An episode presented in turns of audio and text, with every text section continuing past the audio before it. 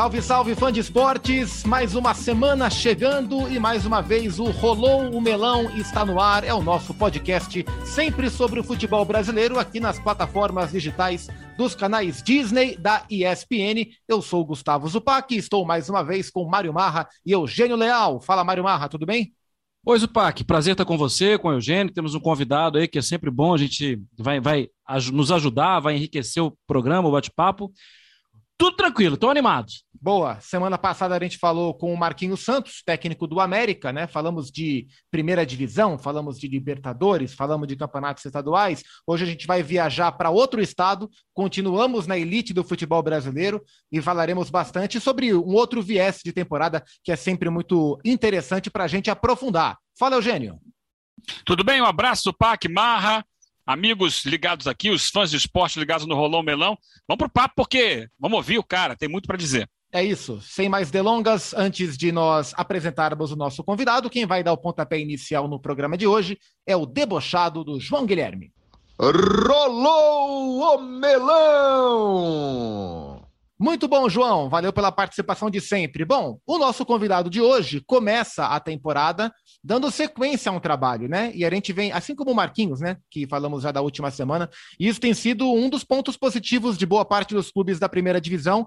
Nós viajamos hoje para Fortaleza, para o estado do Ceará, porque o técnico do Vozão está com a gente, é o Thiago Nunes, que começa a temporada de 22 no Ceará. Ele já assumiu em setembro, se não estou enganado, é, o trabalho no Vozão na última temporada e agora tem esse benefício, esse privilégio de começar a temporada já em um trabalho em desenvolvimento. Eu imagino que isso faça algum tipo de diferença para as expectativas de vocês todos dentro do clube, né, Tiago? Obrigado pelo, pelo aceite do nosso convite. É bom recebê-lo aqui no Rolô Melão. Obrigado, meus amigos. Sempre um prazer poder né, bater esse papo com vocês. Né? Fazia tempo que a gente não, não se enxergava, pelo menos. Né? Mesmo virtualmente, aí, poder vê-los é sempre um prazer.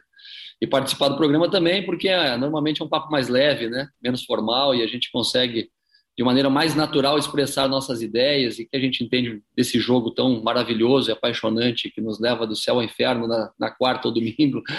Então, privilegiado sim, né, por, por ter continuidade, por ter a oportunidade de iniciar uma pré-temporada com uma equipe que, que já tem uma base de jogadores já de algum tempo e isso também é raro no futebol brasileiro, porque o Ceará ele vem se transformando, mas são transformações paulatinas, né? Tem uma base de time que se repete já praticamente há dois anos. E aí chegaram alguns atletas agora nessa temporada para encorpar. Né? A gente vai mudando também algumas características e esperamos contribuir, né? Contribuir para que esse clube continue crescendo, né? não só nos aspectos dentro do campo, desportivos, mas também estruturais, metodológicos e, e, e de processos internos de relacionamento para transformar o Ceará realmente numa realidade.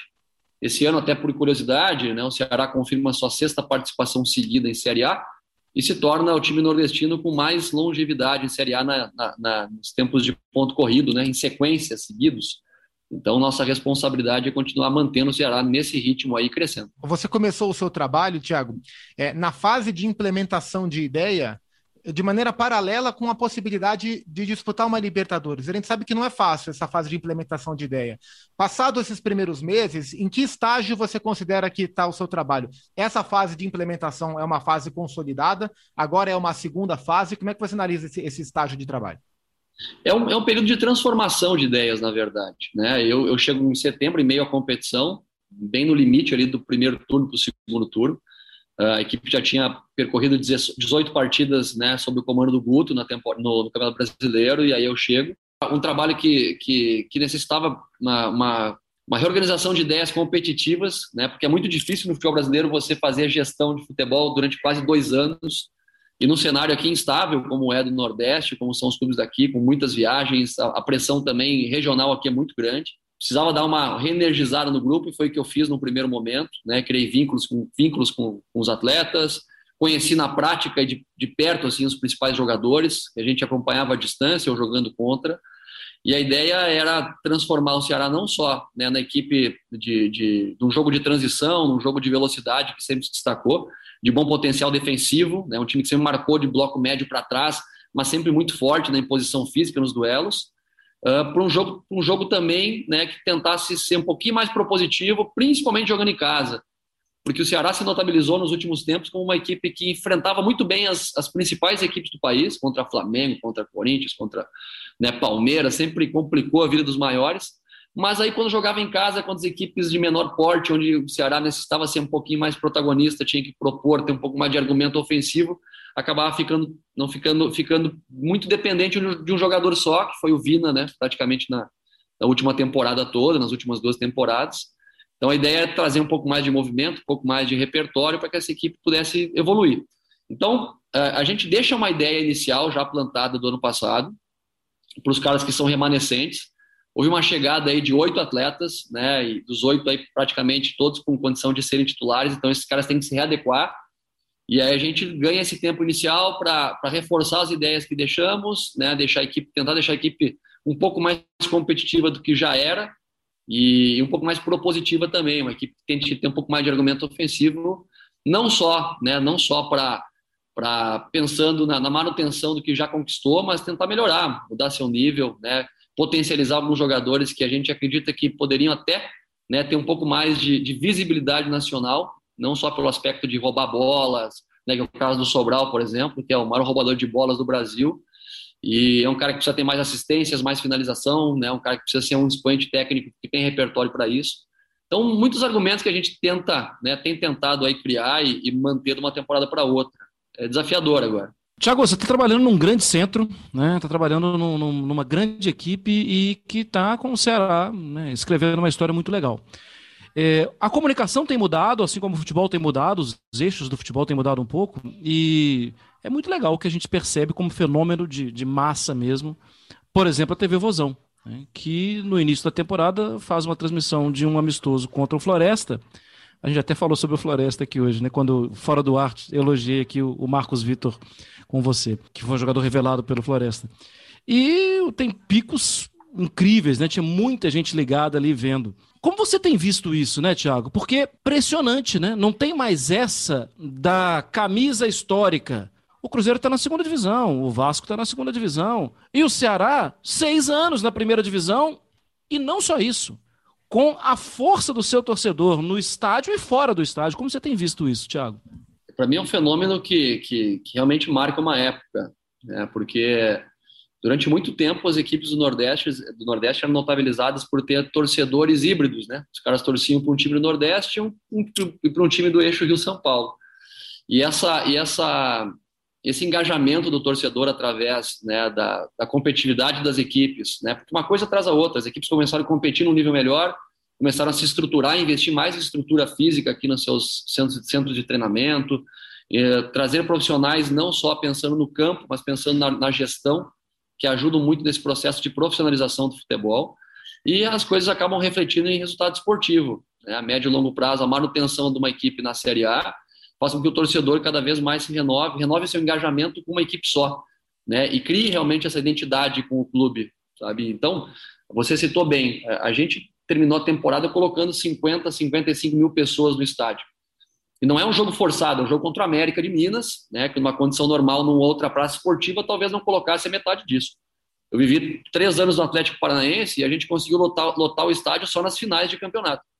Né? É impressionante. A gente fazia um jogo de semifinal, quarto de final do Sul-Americano e colocava 30 mil pessoas, 25 mil pessoas.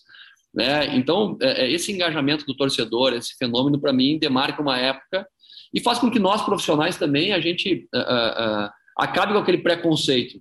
Né? Eu, praticamente, quando eu quando vim trabalhar ao Ceará, quando fui convidado, eu já tinha um estudo prévio da equipe, eu gostava da equipe porque me identificava com ela por ser fisicamente muito competitiva, uma equipe de jogadores de velocidade, vertical, e não pensei duas vezes porque via no cenário nordestino também um, um mercado hoje que te abre possibilidades de você sair de um, de um Fortaleza, como aconteceu com o Rogério Ceni para o Flamengo, né? Você sair do Ceará e quem sabe para um time do exterior, sabe? Ou você ter longevidade num projeto aqui e ser competitivo, coisa que antes você brigava só para se manter numa Série A, Hoje você consegue deslumbrar, entrar numa Libertadores da América, né, ratificar uma vaga numa Sul-Americana. Então, mais uma vez, o Ceará vai disputar um calendário cheio das competições nacionais, sendo candidato aí nas competições regionais de Copa do Nordeste e estadual a ser campeão. Vai disputar uma Sul-Americana pelo segundo ano, além das competições nacionais, como eu já falei. Então, tudo isso atrai, e faz com que essa roda acabe, acabe se renovando. Né? Então, o torcedor vai ao estádio porque gosta de ver seu time, ver seu time disputando competições que nunca tinha visto antes, sendo competitivo, batendo nos grandes, ganhando dos principais clubes do Brasil, principalmente quando joga aqui dentro.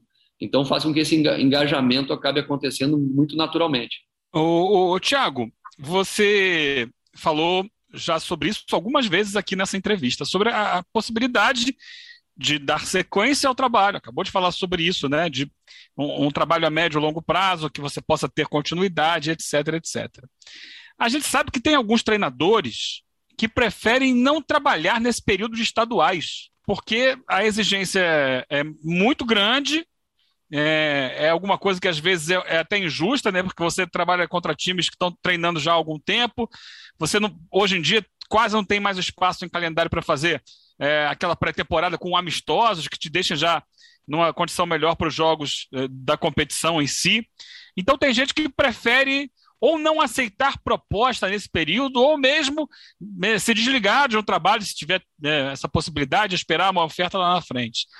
Como é que você enxerga isso e como é que é o desafio de encarar? Não, eu vou dar essa continuidade, eu vou, vou seguir aqui porque acho que esse trabalho vai crescer é, é uma questão de coragem também, né? De quem enfrenta esse período que é muito difícil do calendário. É, o difícil, na verdade, Eugênio, é, o, é, a, é a cobrança, né? Porque você vê estados que tem dois clubes grandes, por exemplo. Aqui tem o Ceará e o Fortaleza. Uh, nós temos grande possibilidade de estarmos disputando a final os, os, dois clubes, né? E, consequentemente, vai ter um vencedor. Ano passado, o Fortaleza foi campeão com empate. Era um jogo único, onde o regulamento privilegiava a equipe que tinha feito melhor campanha na fase preliminar. A diferença é que o Ceará no passado jogou com a equipe sub-20, 23 a primeira fase e o Fortaleza com a equipe principal, então teve melhor campanha. Jogo único, empate, Fortaleza campeão. O trabalho do Guto foi ruim? Lógico que não. Né? Então o problema, na, na verdade, passa porque a gente chega numa final, disputa, perde. Eu vivi isso na prática com o Corinthians. Né? O Corinthians, em meio aquele turbilhão de transformação, transição, jogadores, problema financeiro, a gente chegou na final do Campeonato Paulista com o Palmeiras, né? O Palmeiras, aquele baita time, e caímos por dois empates, né? Perdemos nos pênaltis a final do Paulista e, e o treinador que perde, ele é burro, ele é ruim, ele é incompetente, ele é incapaz, sabe? Então, é, muitas vezes o desgaste que não se quer, não que se quer, que se quer evitar é esse, porque ganhar o estadual eh, não tem peso. Infelizmente, publicamente, ele, ele foi tirado como, como, como algo importante, algo que tem avalia sabe? Pela, pela própria opinião pública, né? A opinião pública não valoriza estadual. Então a gente tem um campeonato onde só se tem a perder e que, consequentemente, se você é, perde uma final, você já entra na competição nacional por três rodadas. Essa é uma lógica que vem acompanhando já os estaduais há algum tempo. Então, a questão de continuidade é porque a gente acredita que sim, vai chegar na final do estadual, tem condições de ganhar a Copa do Nordeste, e principalmente porque eu enxergo no presidente aqui no Robson um cara que tem dado continuidade, ele sofre muita pressão política, muita pressão externa, como outros presidentes, mas é o tipo do cara que abraçou o clube, né? O clube deve muito a ele nesse período aí de transformação e de manutenção em Série A. E ele é um cara que tem sido fiel, né? Sempre que ele vê que o trabalho é bom, que a equipe tem competido, sabe, que as coisas têm andado, ele tem mantido os treinadores. Aconteceu com o Guto isso um bom tempo, né? Então, é isso que me fez ter, ter essa, essa expectativa positiva. Diferente que, aconte, que acontece em outros clubes. Eu fui campeão estadual com o Grêmio. Vencemos o Grenal lá e ganhamos o Galchão. Né? Depois ganhamos a Recopa Gaúcha, que é outra competição regional lá que não tem peso. E aí tivemos 20 casos de Covid. Aí a gente vai para a estreia de estadual, de brasileiro, tivemos uma grande oscilação, sete jogos sem vencer, e eu sou demitido. Né? Então, é, isso em 79 dias.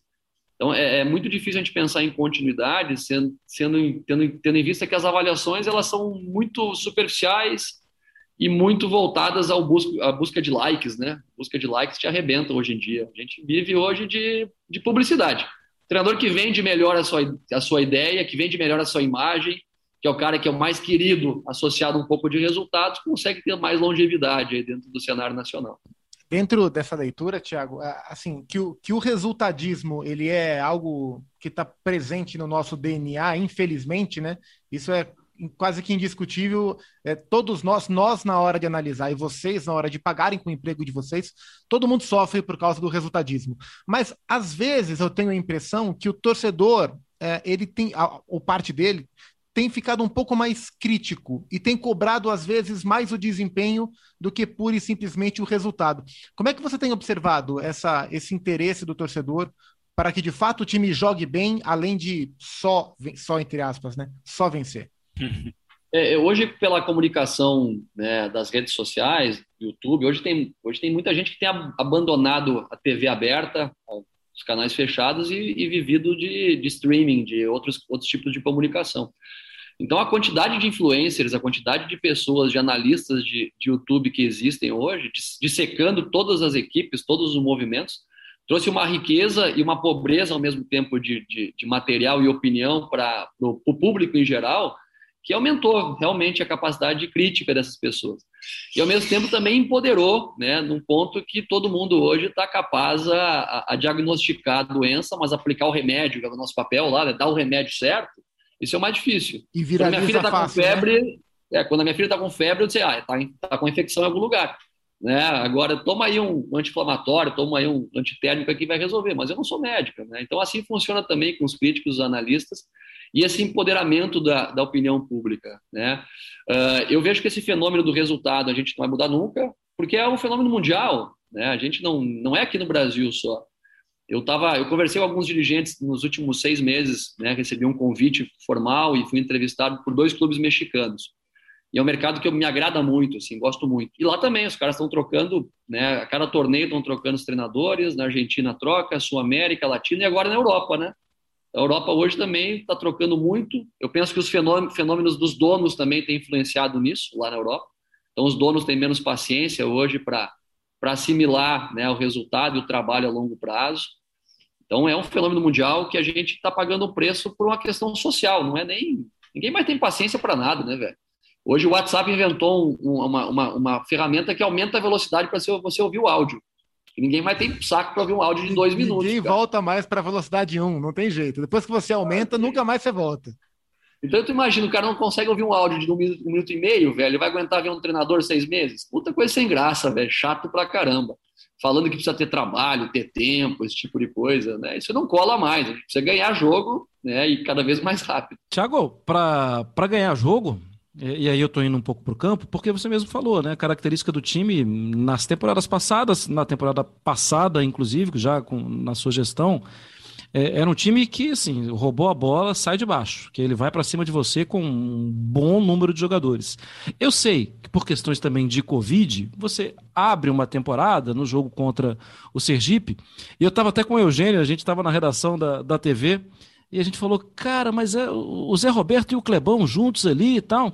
Existe uma mudança de ideia também, é, o, o Tiago, de ter, é, de, de passar por avaliações e situações diferentes para as diversas situações que a temporada vai te oferecer, de controle, de dois jogadores mais fortes, é, físicos, para né, encarar a defesa adversária. Como funciona a sua cabeça em relação a isso, Thiago? É entender muito do que a gente tem de ponto forte. Né? Para mim, o ponto forte da equipe do Ceará, e aí é, isso é antes da minha chegada, isso já se tornou institucional, é a capacidade física e competitiva. Então, nós não temos, tecnicamente, os melhores jogadores do Brasil, sabe? Mas nós podemos ser os mais competitivos. Né? Numa equipe que pode ser extremamente organizada, competitiva e que goste do duelo físico, a gente pode superar muitos adversários grandes e maiores que a gente. Então, essa tem que ser a nossa característica principal. Lógico que a questão técnica ela é sempre importante, porque ela ganha o jogo para você. Né? Mas quando você machuca o adversário né, mentalmente, tirando a confiança dos caras, não deixa o adversário jogar, pressiona os caras a todo, todo espaço de campo, é, isso faz com que você acabe ganhando muitos pontos dentro da temporada. E principalmente no que tange as competições de mata-mata, eu vejo que o Ceará tem um fator local extraordinário, cara.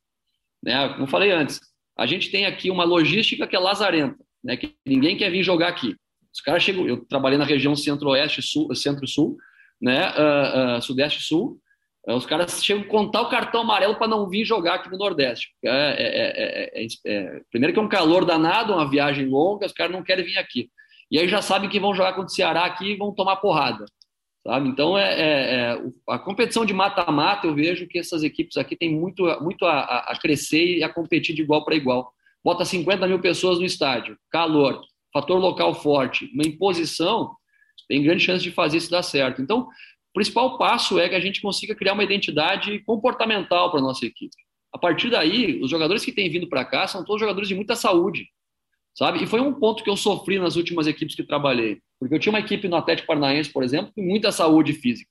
Além da qualidade de jogo, tinha muita saúde física, um time que era muito rápido, muito veloz, né? Os jogadores que eram técnicos eram jogadores muito competitivos, muito potentes, né? Nas duas temporadas que dirigi, 18 e 19 lá. É, e aí vou para o Corinthians e vou para o Grêmio, com times com característica física muito diferentes. Jogadores muito mais né, posicionais, jogadores com menos duelo.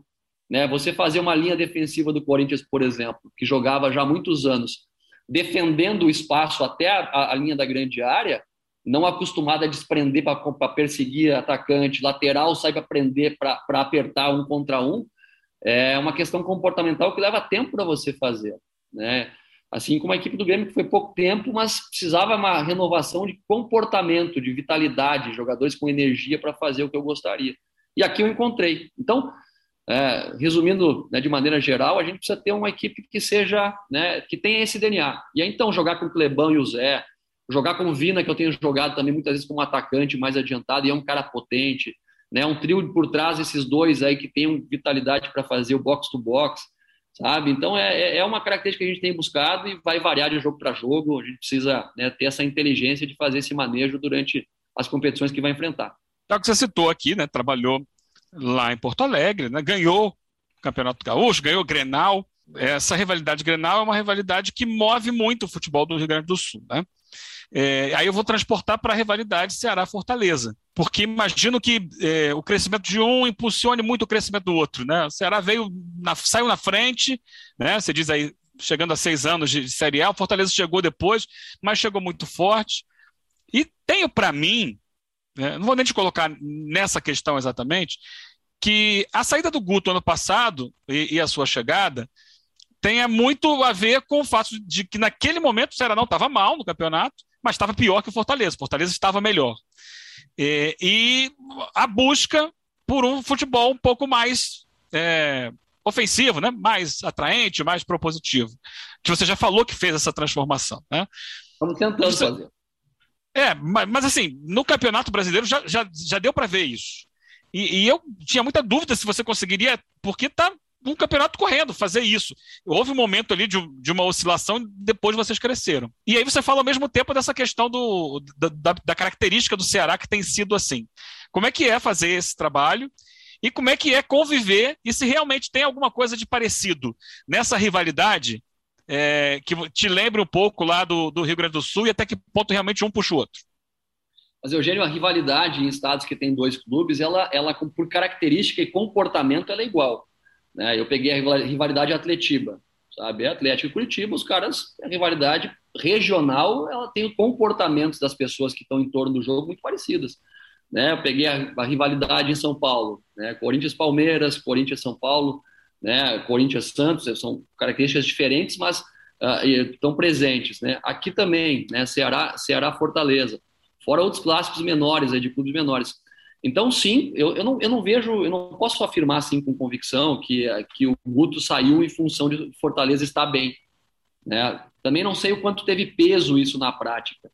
Né? Quando eu fui contratado, eu fui contratado com, com, com objetivo, e perguntei ao presidente, fui, me, pegou de surpresa também, né? Eu tô, eu tô, no, tô em Curitiba, tô residindo lá, e aí o presidente me liga, o Jorge aqui me liga, uh, com a demissão do, do, do, Guto. E eu olhando a distância, vendo a tabela, nossa, a campanha do Ceará está dentro da expectativa, né? Então, mas a, a questão da, da, da, da, remotivação e manter um grupo que tá, né, que tem condição de apresentar um pouco mais, talvez, né, seja o ponto principal da troca. E, e, como eu te falei, não tem culpado nisso. O tempo no Brasil, com o número de jogos que a gente percorre na temporada, desgasta muito o treinador. Você imagina, são 70 jogos. Aí são 70 palestras pré-jogo, são 70 sessões de vídeo que antecedem a palestra. Né? São 70 sessões de vídeo pós-jogo que você faz com os jogadores. Então você imagina a quantidade de falas que o treinador tem com o atleta, né? e são 70 escalações que você faz, 70 nãos que você diz para uma quantidade enorme de jogadores que você não inicia jogando. Então o desgaste ele é gigantesco, é muito grande. E, a gente tem que ter uma habilidade tremenda para fazer essa gestão de maneira equilibrada. Às vezes tira o pé do acelerador, às vezes acelera, às vezes tira um jogador, coloca outro. Então é uma, é uma, é uma, é uma questão de criatividade também. Então, quando eu chego, chego ao Ceará no lugar do Guto, eu, não, eu vejo que a rivalidade tem um peso, mas não vejo sendo determinante. Por exemplo, Fortaleza fez uma grande campanha no passado, chegou né, entre as principais equipes do Brasil no Campeonato Brasileiro, uh, tomou 4 a 0 de nós do Clássico. Né, 4 a 0 véspera de 6. Não é que 4 a 0 mais ou menos, véspera de, véspera de 6. Né? E, e, e, mesmo assim, né, a valorização do clássico aconteceu, a, a, a, corneta interna teve aqui, mas não vi, não vi, não vi de maneira geral ter uma, uma pressão para a troca do treinador, não vi acontecer isso. Talvez porque o trabalho vinha sendo muito consolidado antes. Né? Não, vivi, não vivi a atmosfera de derrota aqui ainda, tomara que não viva. A gente tem um clássico sábado e agora, né, contra o Fortaleza, primeiro jogo da temporada, todas as equipes se arrumando. E a gente sabe que é o tipo de jogo que tem um pouco de. um pouco tem, tem esses componentes. Você vê, por exemplo, no Rio Grande do Sul, né, que tu citou. A gente venceu o Campeonato Gaúcho. O Ramires, cara, é, e eu me colocava muito no lugar do Ramires, inclusive falei isso para ele. Quando eu saio do Atlético, eu era treinador queridinho do Brasil, cara. Sabe? Todo, se eu tivesse esperado até final do ano, dissesse não com o Corinthians, no mínimo um monte de clube ia me procurar no final do ano, né, de 2019. Os, os maiores do Brasil, como já tinha me procurado. O Atlético Mineiro, o Corinthians, enfim, outros. Sabe? E, e, e aí, quando ele disse sim para o Inter, o Ramiro disse sim para o Inter, saindo de um projeto consistente, de uma equipe que ele tinha domínio, que né, conseguia fazer uma gestão do clube como um todo, e vem para aquela panela de pressão e perde as finais do galchão, perde os grenais, cara, é surreal a demissão dele. Ele está com Covid dentro do hotel e ele é demitido. Sabe? E aí vão dizer que o Ramires deu errado no Brasil. É brincadeira. É, é, então, assim, é esse tipo de coisa que a gente tem que talvez ter um pouquinho mais de discernimento na avaliação do clássico, na avaliação do trabalho, senão a gente não vai conseguir ter continuidade e vai sempre depender da sorte. Treinador que tinha um pouquinho mais de sorte no início de embalar resultado, chegar numa equipe, sabe, mais estruturada, as coisas dão certo. Agora, não dá para julgar trabalho só por isso. Então, a rivalidade tem peso, tem, mas eu não consigo ver que ela é determinante assim a longo prazo para resolver as, as, as, demissões, as contratações e tudo mais. Você falou do, desse rótulo do, do, queridinho do Brasil, isso é muito verdade, né? E, e, é um momento em que o mercado dos técnicos brasileiros é um mercado de baixa, né? E aí vem o seu trabalho no Furacão e todo mundo fala: opa, olho nesse cara, esse cara é o é o queridinho do, do Brasil. É, os trabalhos no Corinthians e no Grêmio, é, embora tenham tido os, os, seus bons momentos, acho que não foram o que você esperava. Esse trabalho do Ceará, para você, Thiago, ele tem esse caráter de, de consolidar, de mostrar de novo, olha, eu posso ser de novo o queridinho do Brasil, ou você não trabalha com esse controle de expectativa e, e deixa rolar? Cara, justamente vim para o Ceará pela questão da expectativa, sabe? E pelo motivo principal de que o Ceará me queria sabe? O Ceará me queria com convicção. Os caras uh, não ligaram para o treinador, os caras me ligaram, que fizeram força para que eu viesse para cá. Eu coloquei algumas, alguns, algumas questões que para mim eram importantes de comissão técnica. Eles não pode trazer, vem junto, vamos fazer. Então, para mim isso foi foi foi fundamental. E assim, e os aprendizados que eu tive no Corinthians no Grêmio, cara, foram espetaculares assim para minha para minha carreira. Eu tenho 41 anos, sabe? E espero trabalhar muito tempo no futebol ainda sou um iniciante, cara, sou um cara que estou iniciando, sabe? Para mim foi um foi extraordinário em termos de experiência, de expectativa, de sabe, de ser crucificado, de ser amassado, assim, moído no Corinthians da maneira que fui pela opinião pública. É, sofri, a família sofreu, mas para mim foi importante em termos de maturidade e entender, cara, que a gente a gente não pode trabalhar querendo atender a expectativa. A gente tem que trabalhar querendo fazer o que a gente tem como propósito. Né? E o meu propósito como treinador, e eu sou treinador a vida toda, desde os 20 anos eu trabalho como treinador ou preparador físico, ou treinador fazendo a gestão de pessoas, sempre foi trabalhar para o atleta, cara. Quando eu trabalhava para o atleta, eu consegui ter uma relação com eles muito bacana, muito leve, muito legal, de comprometimento, sabe? E, e, e me sentindo importante no processo de evolução dos caras. Aí eu venho para o Ceará, onde tem uma série de jogadores que ainda não provou nos principais clubes do Brasil, quem tem muita fome de mostrar, eu me identifico muito com isso, cara. Né? É muito mais legal trabalhar com um cara que tem fome, que quer mostrar, que quer trabalhar, que quer evoluir, que quer aprender, do que o cara que já ganhou tudo. Você tem que estar tá lá apertando o parafuso dele, tirando o cara da zona de conforto. E você tirar o cara da zona de conforto, o cara que já ganhou tudo, é chato demais, cara. sabe? Porque o cara ele tem uma puta assessoria de imprensa, ele tem o dirigente, ele tem o empresário. Hoje o empresário, cara, fica nutrindo o influencer, que nutre a torcida, sabe? Que cria crise, polêmica, sabe? Então, para mim, isso aí, pô, eu prefiro trabalhar em clubes que não tem essa magnitude, que não tem essa expressão, e ter felicidade, ter prazer de trabalhar, do que efetivamente estar nos principais clubes do Brasil, mas com essa encheção de saco, velho, sabe? Essa encheção de saco aí de que sabe? Você é bom e é ruim. Silvinho caiu agora, é ridículo isso, né, velho? É ridículo. Silvinho, pô, os caras querem milagre, cara que faça milagre da noite pro dia, todo santo dia, é, é, complicado. Então, eu, eu vejo que o Ceará me oferta não tranquilidade que o treinador nunca tem, né, e nem quero, mas é propósito, é prazer estar aqui com a expectativa de poder colaborar com o clube e as pessoas. Né? Tiago, você falou da, do, do cearense, né, que assim, é, a cara mostra né, uma possibilidade de Ceará e Fortaleza disputarem até, até a última gota. Citou a característica do elenco do Ceará, de ser um elenco bom para mata-mata, bom possivelmente para a Sul-Americana, é, bom possivelmente para a Copa do Brasil. Qual a sua ideia em relação ao Campeonato Brasileiro com o elenco que tem? O Campeonato Brasileiro passado foi muito perto de vaga de Libertadores também, né, Tiago? Muito também pelo, pela característica da, da, do ano, né? Porque é difícil você ter um brasileiro que vai ganhar Libertadores todo ano, né? Que, que vão abrir tantas vagas, né? O brasileiro ganhando Libertadores, o brasileiro ganhando, ganhando Sul-Americana, sabe? Abriram mais vagas do que o esperado, assim, na, na temporada também. Então era um, era um G8, na verdade, né? Uh, lógico que, que, cria expectativa, cria no imaginário do torcedor, gerou até uma frustração no final, porque torcedor imaginou que a gente poder, pudesse, se estivéssemos ganhando o América no empate 0 a 0 em casa, possivelmente poderíamos ter, ter beliscado essa, essa vaga de G8 aí. Mas a expectativa de brasileiro, cara, é primeiro fazer os 45 pontos, sabe? A gente não pode dar um passo maior que a, que a perna. O Nordeste fica claro isso, os times que fizeram isso há pouco tempo, né? Eu vi o Bahia, enfrentei o Bahia em 2018 pela Copa Sul-Americana. O Bahia era um baita time, cara, difícil jogar. Era o Enderson, depois veio o Roger, confirmou com o Bahia e fizeram campanhas de décimo, décimo primeiro, não, tenho certeza, mas ficaram nesse, nesse bolo aí de meio de tabela. E daqui a pouco, da noite para o dia, começaram a investir muita grana em jogadores, começaram a pagar salários acima do que poderiam, começaram a fazer investimentos muito altos. E é um clube hoje que está na segunda divisão, cara. Talvez por um problema que poderia ter sido sanado se tivesse tido um pouquinho mais de calma. O Ceará tem que aprender com isso. Né? Não pode brigar para ser rebaixado no ano e Libertadores no outro. Você tem que encontrar essa regularidade. Então, ser décimo, décimo primeiro, é, é, é, buscar essa regularidade. Quem sabe aí numa próxima temporada ser nono ou manter onde está, cara. Sabe? O Ceará tem que continuar crescendo em termos de estrutura interna, manutenção em Série A, porque as coisas vão acontecendo naturalmente. Você não pode fazer coisas né, miraculosas, senão a tendência a dar errado é muito grande. Tiago, você estava falando aí sobre Campeonato Brasileiro, metas, a gente já falou sobre Campeonato Estadual, só que tem algo diferente dessa vez, porque você está num estado, é, num clube que joga uma outra competição, que é a Copa do Nordeste, que enche o calendário, aumenta ainda mais o seu calendário, divide espaço ali com o Campeonato Estadual, e tem o peso também, assim. Tem o peso do quê? Na, na sua temporada. É, qual a importância de um título da Copa do Nordeste para você? Qual a importância de perder um título da Copa do Nordeste? Qual a importância de ter um clássico na Copa do Nordeste? É diferente de um clássico no Campeonato Brasileiro. Como é que é?